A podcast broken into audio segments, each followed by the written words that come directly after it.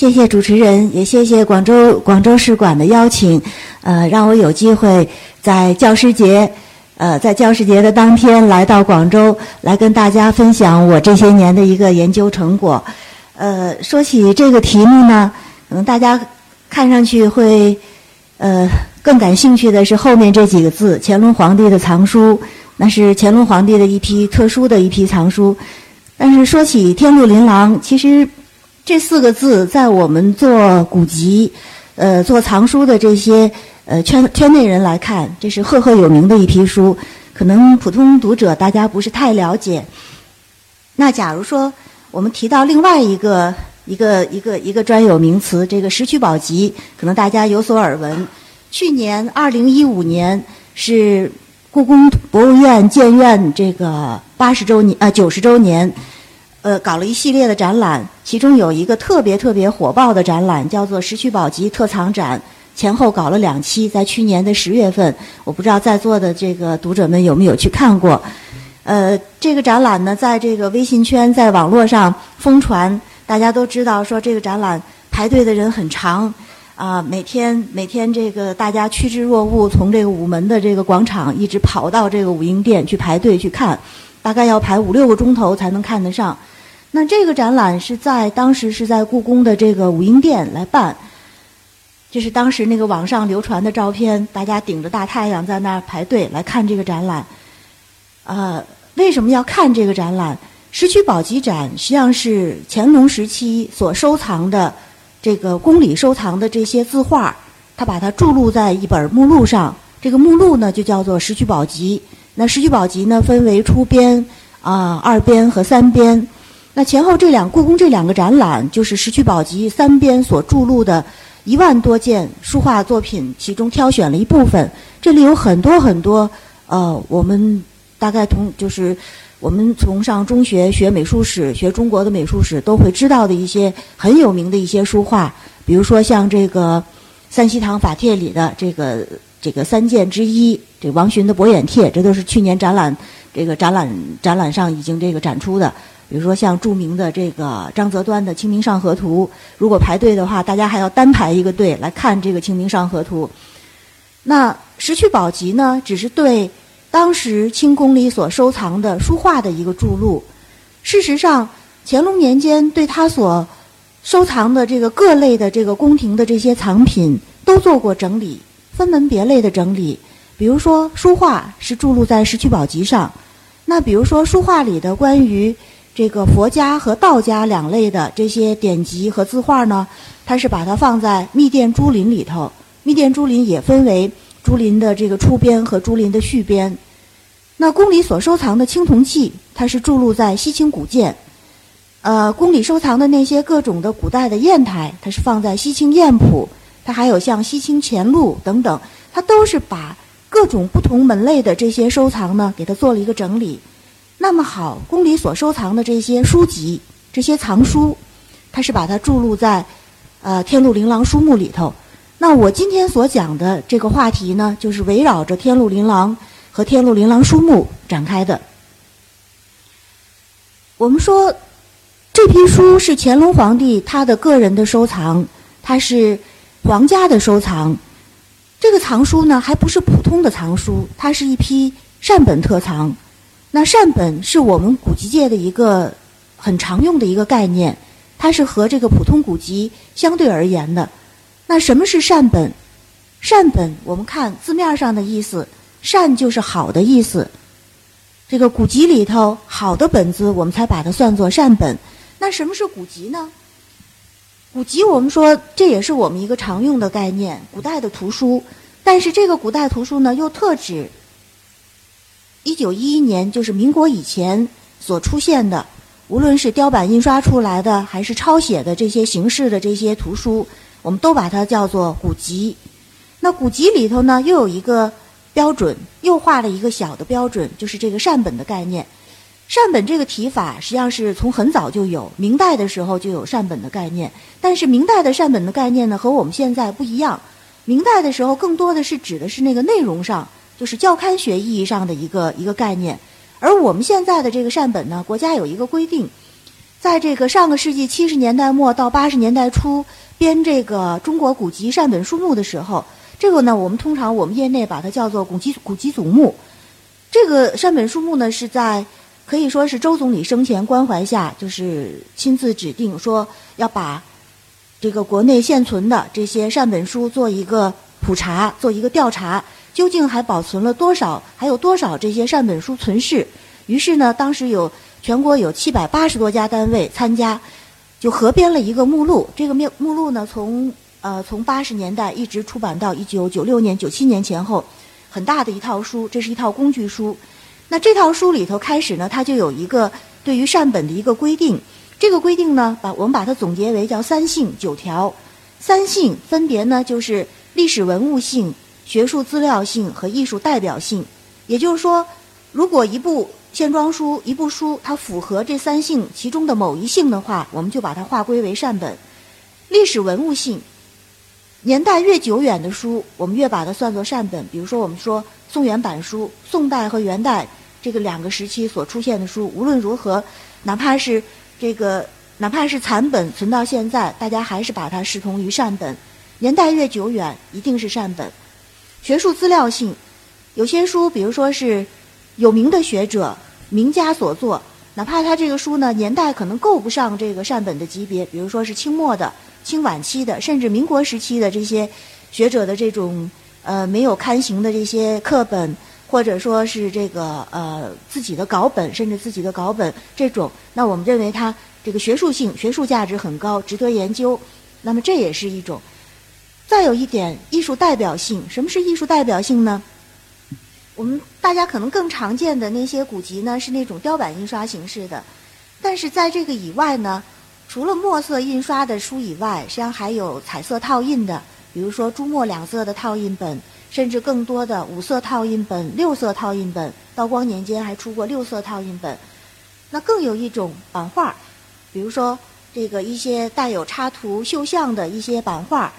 或者说呢是那种非常非常精美的，比如说我们说这个安徽黄山那边黄姓刻工他们所刻的那些这种徽州版画。苏州的版画，那这些呢都是具有艺术代表性的一些特殊的这种表现形式的一些书籍。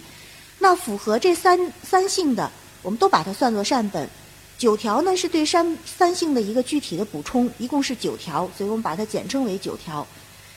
这个三性九条，如果是如果是做这个古籍专业的人，可能大家会很熟悉，比较好掌握。但是听上去还是有点复杂，所以后来呢就演变成大家还有一个。通行的一个标准就是一条时代的一条线，只要是清代乾隆六十年（公元一七九五年）之前所出现的图书，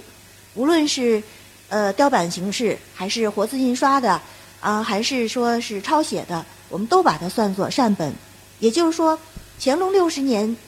以前所出现的书，我们都把它算作善本。那我们看乾隆皇帝的一个善本特藏。这里头我们所说的善本，实际上要比我们现在通行的善本还要早，是乾隆时代那个时代把什么样的书认作认定是善本？他那个时候的善本的观念就体现在他为这批书所编纂的这个目录上。这个目录里头是不收，是不收这个清朝人的著作和清朝出版出版物的。也就是说，他认为至少是明代以前那个时候所出现的书呢，才算作善本。而这批书里头，实际上我们看这批书呢量并不大，总共前后编加在一起是一千多部书，一千多部书呢，宋元版书就占到了三分之一以上。那我们看宋元版书，宋元宋版书在这是在明朝的时候就有一个说法，说一页宋版一两黄金。那我们今天看也差不多。如果我们去看拍卖会上，往往哪怕是一页，比如说宋代的这种佛经的这个残页的话。恐怕起价都是十万以上，那都不止一两黄金了。那这个对于这个书籍，它的这种文物性的这种这种，大家对它这个文物价值的这个认定，并不是说我们当代才开始，实际上早在明朝的中后期、明朝末年就开始非常的看重这个宋版书的价值。那我们具体到这个天禄琳琅而言，这批书呢是放在故宫里的这个昭仁殿。乾清宫旁边的一个小的配殿，那这批书呢，是我们中国第一个皇家的这种宫廷的善本特藏，是专门专门的一批书，是一个善本书房里的这样的一批书。那为这批书呢，前后编了两个目录，前边呢是十卷，后边呢是二十卷。那这个目录在学术史上影响非常之大，它是我们中国第一部官修的善本目录。官修善本目录，我不知道大家对于清代的学术史是不是有一点。有一点了解，就是说，清代呢编了很多部官修目录，最有名的一部也是在乾隆年间出现的，就是《钦定四库全书总目》。这个大家可能了解，当时为编这个开四库馆，然后这个编了一部大书，一部这个丛书性质的一部大书，收集了这个呃三千四百多部书，然后把它叫做《钦定四库全书》。那为这个四库全书呢，又编了一个目录，这个目录就有两百卷。两百卷的目录抄下来，实际上也是也是也是很大的一部书。那《四库全书总目》这两百卷，我们认为呢是这个清代历史上可以讲是非常非常重要的一部一部这种提要体的，然后评价这个这个书的学术价值的这样的一部大书。它实际上是体现清代的一个学术源流的一个发展。那我们看，同样是在乾隆年间所出现的。呃，另外一部官修书目《天禄琳琅书目》，它的影响也非常之大。它的影响有两方面，一个呢是我们讲，就是我们现在把这个图书，把古代的图书看作是文物。比如说，我们现在我们去看拍卖会上所出现的那些，一般会有专门的古籍拍卖专场。那拍卖会上所出现的图书，大家已经不再把它看作是书。不再看作是图书，而是把它看作文物，完全是用文物价值、用文物的那种它的那个保值、它的那个升值的这种标准来去看待它。那一页纸，一页宋代的一页刻着这个佛经的一页纸，能卖到十万、几十万，那大家难道是看中的是那一页纸上的那几个字吗？一定是看中的它的文物价值。那这种把图书视同于文物的这种做法。是从乾隆时代开始的，具体就体现在这部书目上《天禄琳琅书目》。那皇家书目它有一个，它有一个作用，它是一个自上而下，它可以倡导这种风气之先，所以它就更加的，一方面它这个它可以讲它会就是呃反映了民间也有这种宁宋之风，大家喜欢宋版书的这种风气，同时呢，它又推动了这种风气的发展。因为这部目录当时乾隆三十几年的时候已经在编这个《四库全书》，所以前编书目是被收录到了《四库全书总目》里头，所以它的影响在乾隆时代，在乾嘉年间，也就是清代中期的时候，它的影响就出来了。那它再有一点，它的影响，那这部书目呢，它是一个带提要的目录，它里头呢有一个体例，那一部目录书的体例呢，就是这部目录书的它的一个基本的一个结构篇章。这部目录呢是乾隆四十年编纂的，到我们现在两百多年，直到我们现在，我们放眼不光是我们大陆，包括海外，包括整个的这个国际上的汉学界，大家所编纂对于古书的这个编纂，特别是善本目录的编纂，基本上我们还在依续，就是延续着这个《天禄琳琅书目》那个时候的体力，所以这部书目呢，可以讲是一个。可以是一个空前绝后的这样的一部一部目录书，这个很重要。那我们今天呢？我们今天讲的更多的是关于《天禄琳琅藏书》，书和目，就是藏书和书目呢，实际上是一组对应的概念。因为有了藏书，为藏书而编纂的目录，所以它呢是一个呃，可以讲应该是一个一一对应的这样的一个关系。但是历史上往往呢，藏书悬聚悬散。那可能聚集的也很快，但是因为各种原因，战乱，那么这个呃什么这个火灾、水灾，然后这种朝代的更替，那藏书呢会会会这个消亡，会有新的变化。藏书会经过不同不同的这种，比如说藏书家手上，或者说是这种官府的藏书机构，一代一代递传下来。但是目录会存下来，书可能会散亡了，但是目录呢，我们还可以通过目录，我们可以想见。这个当年这个藏书的一个基本的面貌，所以我们现在很多的研究呢是根据书目来做这个藏书的研究。那比如说像这批书，因为是皇家藏书，所以它的所有的这个每一册书上，它都有一个很显著的一个皇家藏书的面貌。这就是天禄琳琅藏书。通常呢，它的这个书衣，我们把这个书的封皮，过去呢我们叫做书衣，它书衣呢是有一个特殊的这种织锦的这个装帧。但是，呃，两百年间这个书呢也不断的被重修，然后重新的这个这个呃装正，所以它的书衣呢可会有所变化。但是书上的这个前印，乾隆皇帝的这些前印还在，每一册书打开前后都有乾隆皇帝的几方这个很堂皇的这个大印。那《天禄琳琅书》现在呢是可以讲是流散在世界各地，当然我们大陆和台湾最多。那民间呢也有也有一定量的这个《天禄琳琅书》的现世，大多是残卷。也有少量的是这个全本，就是全套书能够出现。那像这一部书，这是在二零零九年在呃嘉德拍卖的这个春季古籍专场上出现的一部书。这部书我们看它书名叫做《宋版六经图》。乾隆时代认为它是宋版书，但事实上这部书呢是一被呃是一部被这个版本作伪了的这样的一部明代万历年间的课本。这部书呢是完整的一函，然后六册。那这部书，如果当时在零九年那个时候，一部明一部呃一册明版书，可能呢也就是十万块钱左右。但是这一册呢，呃这一部书六册，当时卖的这个拍卖价是两百四十万，然后加上手续费，手续费是两百八十万，就是这么一册呃一函书卖掉两百八十万。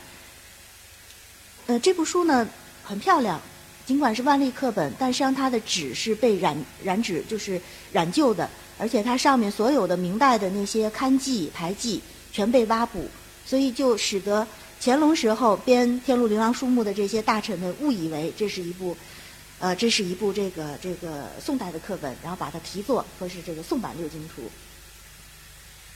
但即便如此，所有的《天禄琳琅书》存在，无论是公藏机构还是私人藏书家手上，都是大家这个引以为傲的一个收藏。那这是比较新的，这是在。呃，一四年也是在嘉德拍卖上出现的一部完整的一部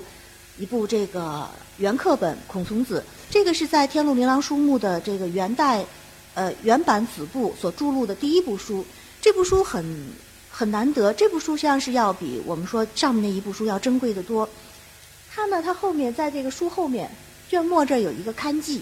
这个刊记上就写了，这是叫茶陵桂山书院校正印行。这就是我们所说的茶陵本，就是我们做版本学，我们知道有一个提法叫做茶陵本，它是以茶陵是指现在湖南那个株洲那个地方。那茶陵本，这个茶陵这个地区在宋元两代刻了很多书，但是保存下来的非常之少。呃，很有名的有一个，如果大家去到北京国图去看，那个国图那儿有一个中国典籍博物馆，它有时呢会有一个展出，就是呃一个原刻本的《梦溪笔谈》。那是最有名的一个茶陵本，能够明确判定是茶陵地区所刻的，也是一个元代的刻本。那这个本子的现世，是又给我们说茶陵本多了一个实例。那这个本子在一四年拍卖的时候，这个是一个金镶本，是一个很小的一个金镶本，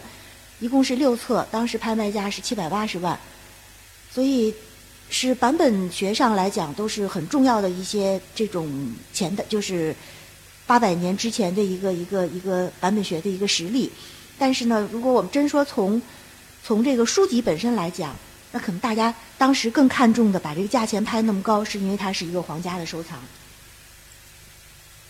那我们今天讲座呢，不到两个小时，我们只能把天禄琳琅有关系的这个当时为什么要要收集这批书，那为什么呢要建这么一个特藏？那这批特藏呢，它的这个始末源流是怎么回事儿？到我们今天，我们还能看，还能不能见到这批书？它是基本上它的一个分散的一个情况。所以今天我们只是讲一些这个，呃，讲一个讲一个历史的这样的一个一个过程，不太不太涉及它的这个学术价值这一块儿。首先呢，我们看一下这批藏书是怎么建立的。在这个乾隆九年的时候，这个高宗皇帝呢就谕令他的这些当时在这个内廷行走的这些翰林们。然后把宫里头各殿的藏书把它检点一遍，然后把其中的宋元明的善本挑出来，单独放在一个不大的一个殿宇里头，把它设架归藏。然后乾隆皇帝御笔提了一块匾，叫做《天禄琳琅》，所以我们把这批书呢就叫做《天禄琳琅藏书》。那我们看，当前面这第一段的话，这是这是档案里的原话，择其宋元明之精善者，别于昭仁殿，设价归藏。当时挑书的时候，就是有目的的挑的，他要把宋元明的这个精善部分把它挑出来，然后把它单独放在一个地方，像一个书房一样。所以我们说它是他的一个善本藏书，一个善本特藏。到了乾隆四十年的时候，那昭仁殿的藏书呢越来越丰富了，于是这个大学士于敏中领衔，呃，一共呢是十位大臣，在这个书目后面署名的是十位大臣，然后就编纂了一部目录书。叫做《钦定天禄琳琅书目》，这个书目呢一共是十卷，里头所注录的图书呢是四百二十九部，这就是我们所说的为了和后来的后编书目相区别，我们把它叫做前编书目。于敏中参加过编纂的这些大臣有谁呢？于敏中、彭元瑞、啊金简、曹元直等等，这些大臣实际上是我们去看乾隆年间，从乾隆三十年到乾隆五十年。就是乾隆这个文治最辉煌的这几十年里头，他们基本上都是这批大臣，包括编《石渠宝笈》，包括编《密殿珠林》等等，编《四库全书》，全是这帮人在做。是当时可以讲是朝廷里头是最有文采、呃最有才华，然后也是这个最有学问的一批大臣。他们编纂了一个书目。到了嘉庆二年，这个时候乾隆皇帝已经是太上皇了，他已经传位给他的这个儿子嘉庆皇帝。到了嘉庆二年的秋天，当时的这个十月，乾清宫呢着了一场大火，就殃及了它旁边的这个弘德殿和这个昭仁殿东西两个配殿。那么放在这个昭仁殿里的这批书呢，前编书整个被这个烧掉了。这个时候，乾隆皇帝就命令他的这个曾经编纂过这个前编书目的这个彭元瑞领衔，再重新按照编前编书的那个做法，又编了一个。《天禄琳琅书目》后编，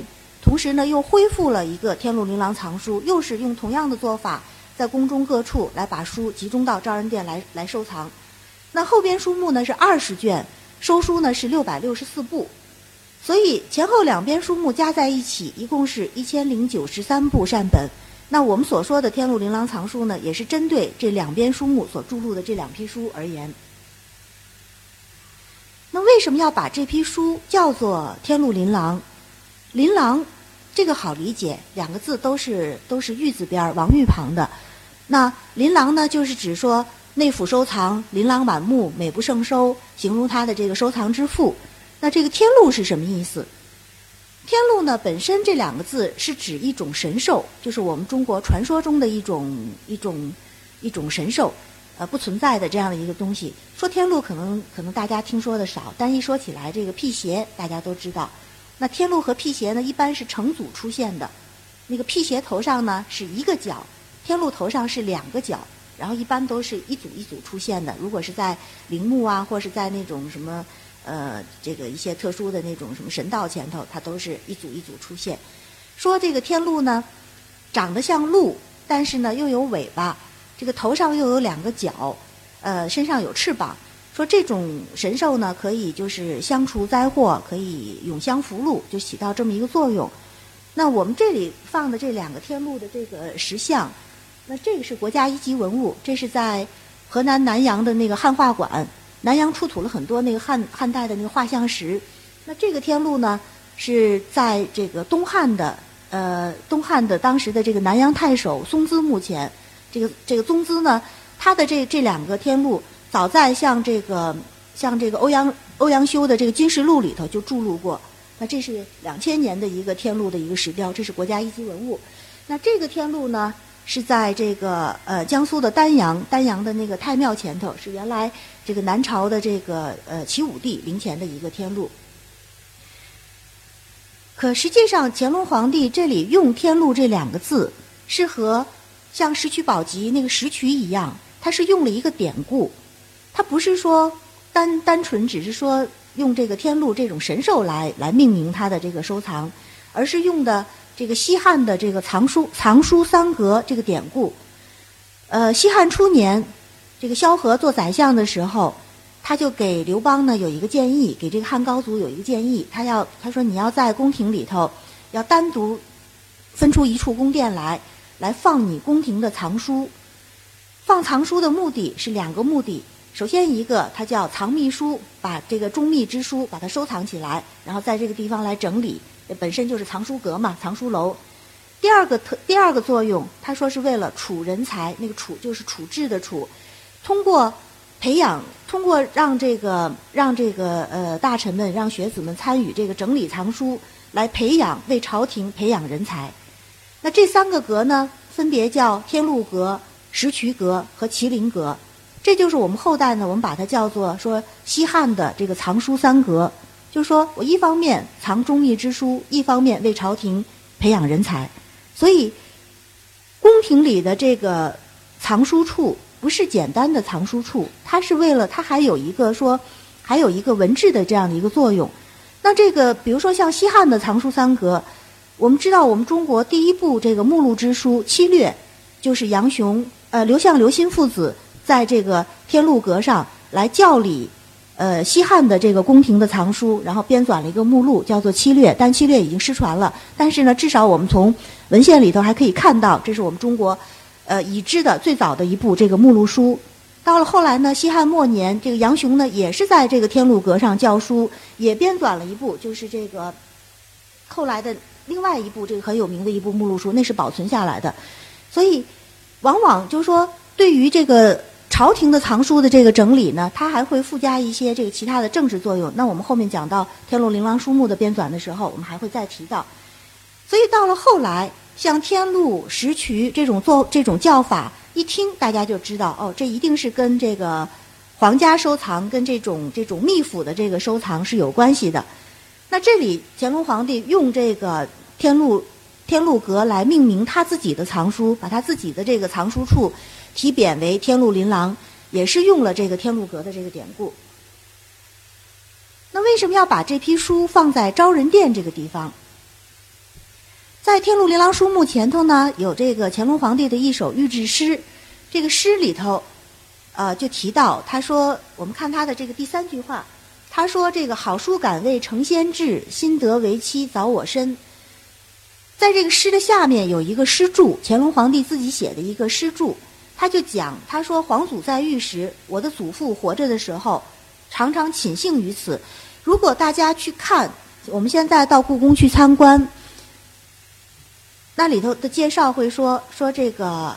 呃，乾清宫是明代皇帝的皇帝的寝宫，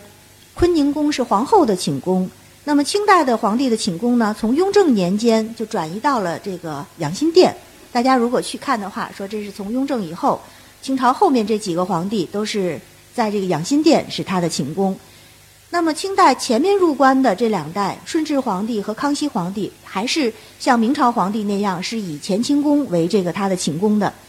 因此呢，这个乾隆皇帝讲说，我皇祖在狱的时候是寝幸于此，就住在。这个乾清宫旁边的这个昭仁殿里头，它是它的一个小的配殿，是它的那个东暖阁那边。因此呢，我不敢，我不敢居，说与不敢居，我就把它把我皇祖的这个寝寝宫，把它变成了一个我的一个善本书房。因此呢，我把它变成因以因以著天禄琳琅善本，十意徘徊何胜今夕之思。那么我把这里变成我的书房，然后起到就是说。这个我可以继承我先祖的遗志。我们大家都知道，说康熙皇帝很喜欢他这个皇孙，从小就把乾隆皇帝这个很小的时候就把他带到身边，十岁开始就带到身边来读书。所以他说，我我在这个地方读书呢，我可以起到这种继承我先祖的遗志，可以这个心得早深，然后我可以时时不忘我的这个使命这样的一个一个作用。那这是一一层意思。再有一层，我们看他的。看他的这个最后一句诗，他说：“言向州庐列书史，每闻瞻壁达风尘。”这句话什么意思？在这个昭仁殿，昭仁殿它是面南背北这样的一个一个一个一个走向。那它的南边是乾清宫的广场，乾清宫的广场的对面是尚书房。尚书房呢是清代皇子皇孙进宫读书的地方。他说：“我在这个地方读，我在这个地方，在我的书房里看书、读书，那我还能听到我的皇子皇孙、我的儿孙们在对面读书的声音传过来，这是很享受，然后也是也可以对他起到一个这种这种激励和这种这种鞭策的这样的一个作用。所以他把昭仁殿这个地方变成了他的一个善本书房。那我们来看一下昭仁殿在什么位置。这是一张故宫的一个俯瞰图。我们说故宫呢，这个以这个呃乾清乾清门为界，分为前后两个部分。前面是这个前朝，后面是后寝。前前面是这个皇帝处理政务的地方、上朝的地方，后面呢是他生活起居的地方。那这个后寝里头的主殿，就是中间的这个这个昭仁这个乾清宫。乾清宫旁边紧挨着就是昭仁殿，就在它这个等于后勤里的一个中心的地带。这张图可能还不太不太清楚，那我们再看一下，看一张这个示意图。这是乾清宫旁边紧挨着的这个小殿，就是昭仁殿。那在故宫里头，可以讲，紫禁城里头无殿不藏书，很多地方都。就至至少每个殿里头都有，每个殿宇里都有藏书。那么还有一些殿宇呢，又也是那种可以讲是专门藏书而用的。比如说，我们看最有名的文渊阁，这是在这个呃文华殿的后身。那文渊阁呢，是为了放这个清代所修的这个《四库全书》这套大书的，不只有《四库全书》，还有《古今图书集成》。那像这个，我们再看，再比如说放这个《四库全书会要》的这个迟藻堂。池澡堂呢是在，呃，在这个御花园，在最北边御花园的边上，在这个地方，后来把它变成了一个小书店。但如果大家进到池澡堂去看的话，那个池澡堂四壁的那些那个书架，还是当年放这个《四库会要》的那个书架，上面还都有那个有那个那个那个烫，就是烫的那个绿漆的那个那个字，这个呃《钦定四库全书会要》。那再比如说，像这个这个东边这呃西边这边武英殿。武英殿呢？过去我们在版本学上有一个有一个说法，叫做殿版、殿版书、殿本、殿版书，就特指清代武英殿所刊刻的那些图书。那武英殿不光是刻书，那个地方还编书。那朝廷所编纂的一些书呢，然后在武英殿这个地方刊刻、刷印、装订。所以武英殿从康熙十七年开始，就是从有这个武英殿造办处，后来武英殿修书处开始，就一直是这个。呃，清朝内廷的一个这个修书刻书的地方，然后放了很多的书版。当然，现在呢，故宫是把它变成这个，它叫这个书画呃书画厅，就是一般那个书画展览。所以我们刚才说石渠宝笈的那个展览呢，也是在武英殿。而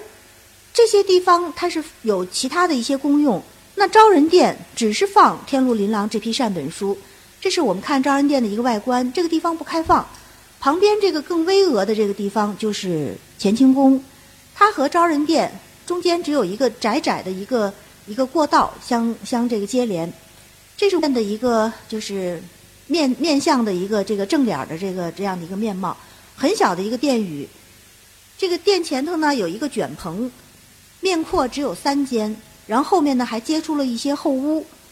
那这个地方前后两个门，前面我们看有一个小门，朝南有一个小门。然后侧面还有一个这个夹壁道那儿还有一个小门，这个地方现在是一个堆放杂物的地方。那托这个呃这个故宫故宫的同仁的帮忙，我去过进去过两次，到现在不开放。里头是放了很多，我一看五十年代六十年代的那些什么《人民日报》啊、《工人日报》一些杂物都堆在那里头。这是昭仁殿的内景，昭仁殿一进去正对着是这个乾隆皇帝的御榻。因为是皇帝的书房，所以正对着呢有一个屏风，屏风上面这就是乾隆皇帝他所题写的那个《天禄琳琅》这块匾，然后周围四壁满满的这个这个三这个转着圈的全都是书架，这个书架还都在，然后书架的这个牌架上面的这个顺序和这个呃后来呢还编了一个这个《天禄琳琅》牌架图，和牌架图是完全可以对应上的，前面是乾隆皇帝的御座，那这张黑白照片呢是在。呃，一九三五年的时候，就当时这个清史善后委员会清点宫中各处的这个收藏的时候拍的一张照片，用的非常广。那现在这个昭仁殿里头是这个样子，就是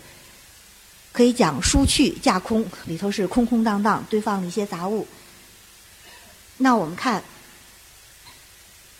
这个月亮门儿，这个小小的这个这个月亮门儿呢，就是在在这个这个屏风后面挡着的这个地方，后面呢，它有一个小门，能够穿到它的这个后屋去。那上面就是放那个天禄琳琅那块匾的那个地方，但这个匾现在已经已经不见了。那这批书是怎么来的？这里呢，我们就讲我们就要讲一下这个清宫的这个藏书的源流。清宫皇家的藏书。一代一代皇家的藏书，首先一点，它一定是继承了前代的收藏。继承前代的收藏，这是确定它的一个正统的地位的一个很重要的一个手段。就像我们说，我们说我们中国的这些这个这个三千多年的这个封建封建史，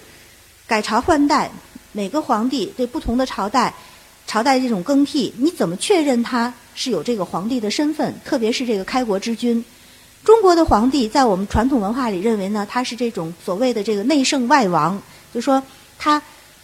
他实际上他是是天子，是皇这个天帝的儿子。但是也有很多皇帝，特别是那些开国之君，他是草根呐。你比如说朱元璋这种，他通过起义，他就他就当了皇帝了。那他怎么能够服众？怎么能够让这个百姓，能够让所有的这个天下普天下的这个普罗大众能认可他这个皇帝的身份？那他就要通过一些，比如说继承我前代的这个这种收藏的这些这些东西，比如说最重要的传国玉玺。所以为什么我们看那个《三国演义》里头，一定要把那个要把那个传国玉玺要把它拿到？你拿到了这个，你才能说明你是